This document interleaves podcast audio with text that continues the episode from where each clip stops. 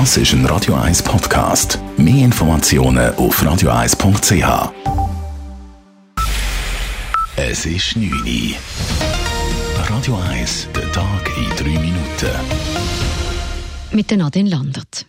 Im Streit um die EU-Posten haben die Staats- und Regierungschefs noch immer keine Lösung gefunden. Der EU-Gipfel wurde heute unterbrochen und wird morgen fortgesetzt. Zum einen geht es um die Nachfolge von Kommissionspräsident Jean-Claude Juncker. Der Favorit soll der niederländische Sozialdemokrat Franz Timmermans sein. Osteuropäische Staaten lehnen ihn aber ab.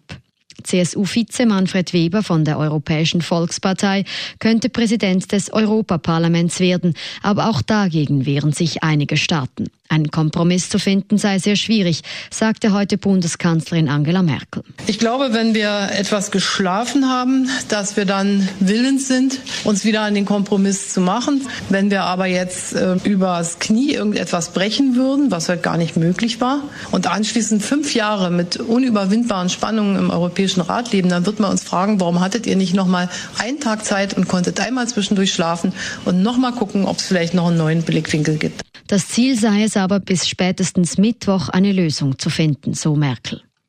Nach der Vernehmung der deutschen Sea-Watch-Kapitänin Carola Rakete hat der Ermittlungsrichter in Italien die Entscheidung über einen möglichen Haftbefehl auf morgen vertagt. Das bedeutet, dass Rakete mindestens bis morgen unter Hausarrest stehen wird. Sie war am Samstag mit dem Schiff Sea-Watch 3 mit 40 Migranten unerlaubt nach Lampedusa gefahren. Sie wurde anschließend festgenommen. Die Staatsanwaltschaft wirft der 31-jährigen Widerstand gegen ein Militärschiff vor. Hier könnte auch eine Anklage wegen Beihilfe zur illegalen Einwanderung und im schlimmsten Fall Haft drohen. Inzwischen sind über Spendenaufrufe bei Sea-Watch mehr als eine Million Euro eingegangen. Damit sollen unter anderem die Anwaltskosten bezahlt werden. Die Personenfreizügigkeit mit der Europäischen Union hat keinen negativen Einfluss auf die Löhne in der Schweiz. Zu diesem Schluss kommt das Staatssekretariat für Wirtschaft SECO in einem Bericht. Die sogenannten flankierenden Maßnahmen zum Schutz der Arbeitsbedingungen trügen dazu bei. Durch die Zuwanderung verschlechterten sich auch die Chancen auf eine Stelle für Inländer nicht.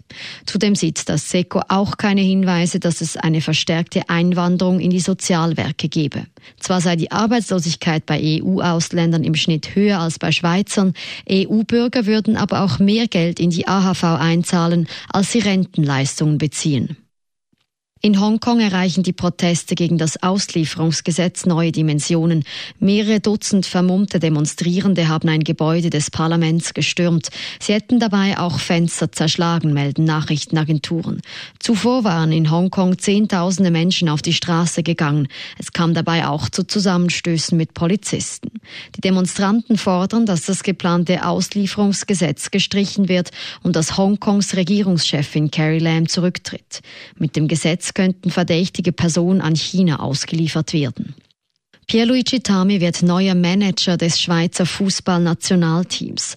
Der 57-jährige Tessiner wurde vom Zentralvorstand des Schweizerischen Fußballverbandes SFV einstimmig gewählt. Tami bekleidet damit als erster diese neue Funktion beim SFV. Als Trainer war er zuletzt beim FC Lugano tätig. Radio 1 Wetter. Im Verlauf der Nacht ist es bewölkt und es kann auch gewittern. Morgen Vormittag gibt es einen Mix aus Sonne und Wolken. Es kann auch regnen und es ist nicht mehr ganz so heiß. Temperaturen erreichen am Nachmittag 25 Grad.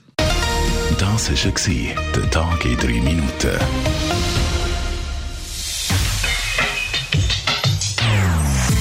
Non-Stop Music auf Radio 1.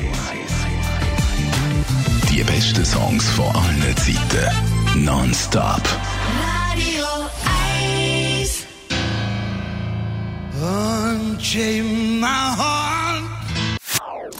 Das ist ein Radio 1 Podcast. Mehr Informationen auf radio1.ch.